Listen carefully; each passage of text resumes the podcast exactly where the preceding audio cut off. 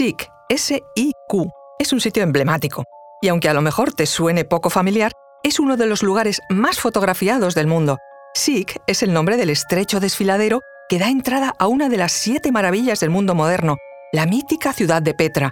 Se trata de las ruinas de una de las principales metrópolis comerciales en la antigüedad, que aún hoy, en el sur de Jordania, guarda infinidad de secretos y curiosidades. Las ruinas de Petra se encuentran en un lugar geográficamente estratégico desde su fundación, allá por el siglo VIII a.C. Se situó en un valle estrecho, a medio camino entre el Mar Rojo y el Mediterráneo, enclave perfecto para la ruta de comerciantes y caravanas con especias y productos de lujo que viajaban desde Egipto y Arabia hasta las costas mediterráneas de Oriente Próximo. Su historia y la vida en ella aún continúan siendo un misterio. Hablamos de esto y mucho más a continuación.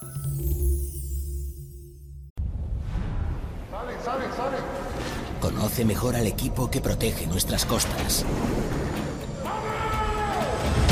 Alerta en el mar, el jueves a las 10 un nuevo episodio en National Geographic. Soy Luis Quevedo, divulgador científico. Y yo soy María José Rubio, historiadora y escritora. Y esto es Despierta tu curiosidad, un podcast sobre historias insólitas de National Geographic.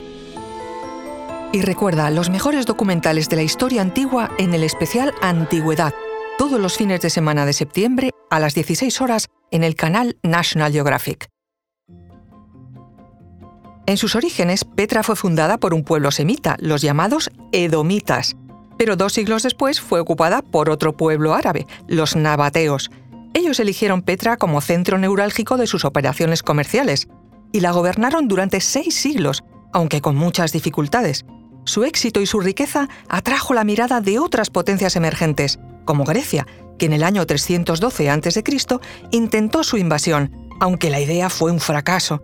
El conocimiento del terreno y las condiciones climáticas dieron mucha ventaja a los habitantes de Petra, que lograron defenderse con uñas y dientes del asedio griego.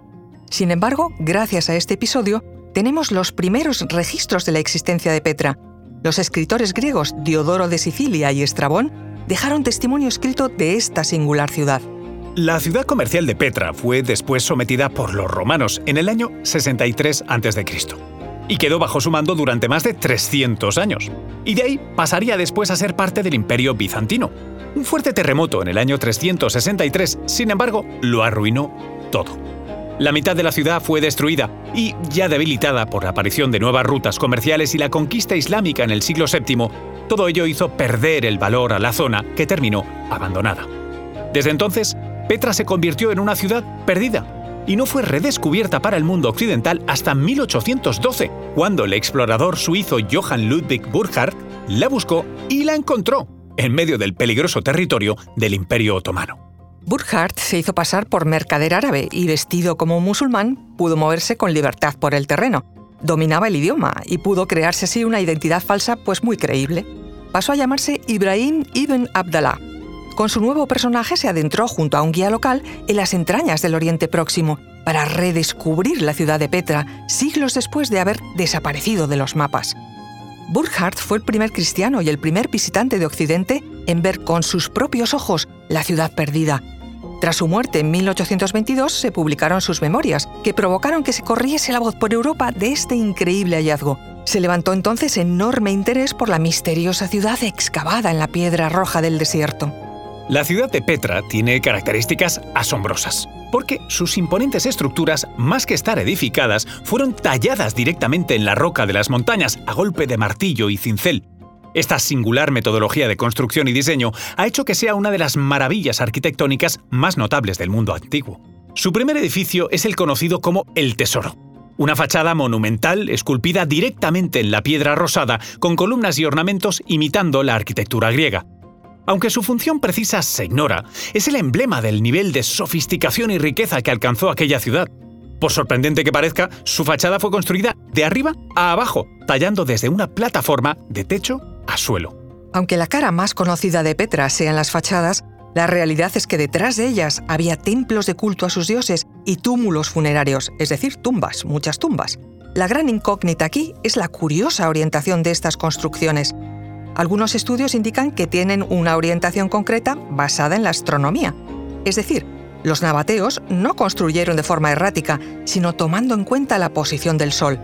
Durante los solsticios y los equinoccios, la luz incidía de forma distinta en las tumbas y en los templos, creando sorprendentes juegos de sombras y luces. Por ejemplo, durante el solsticio de invierno, el sol se filtra iluminando el altar de una deidad, y justo en ese momento, la silueta de la montaña de enfrente dibuja la cabeza de un león como animal sagrado. Sin duda, otra gran maravilla arquitectónica de la época. Más allá del arte y la estética, la ingeniería de Petra desafía la concepción de lo que es posible en el desierto. Los nabateos demostraron una habilidad excepcional en la gestión de ese recurso más escaso y valioso, el agua. Crearon un complejo sistema hidráulico que abarcaba presas, cisternas y acueductos tallados en la piedra, garantizando un suministro constante de agua a la ciudad. Estas innovaciones no solo atestiguan la astucia de los nabateos, sino que también subrayan su profunda comprensión del entorno en el que vivían. Petra, más allá de su monumentalidad, genera muchas preguntas. ¿Para qué construir estas grandes estructuras con tanta dificultad y en un sitio tan recóndito y tan adverso, si no era para esconder o defender algo de un gran valor material? La posible existencia de un tesoro es algo que los expertos llevan estudiando durante cientos de años, con variadas hipótesis y nulos resultados hasta ahora. El último gran hallazgo de Petra fue en 2003 un explorador jordano observó que el suelo delante de la puerta presentaba una inclinación anómala. La realidad es que la acumulación de sedimentos había provocado que el suelo original quedase enterrado, ocultando una planta entera de la que no se tenía conocimiento hasta el momento. De su exploración sacaron información súper valiosa. Primero, se encontraron restos humanos que posiblemente pertenecieron a Aretas IV, rey de los nabateos, entre el 9 a.C. hasta el 40 después de Cristo. Y lo segundo, y más importante, es que efectivamente el tesoro de Petra era un túmulo funerario.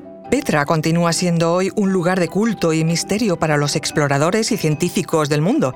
El 85% de la ciudad permanece aún como un secreto, con tan solo un 15% descubierto.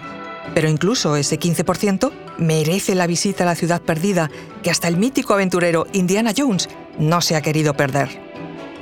Si quieres descubrir más secretos sobre Petra, no te pierdas los especiales de Antigüedad todos los fines de semana de septiembre a las 16 horas en el canal National Geographic.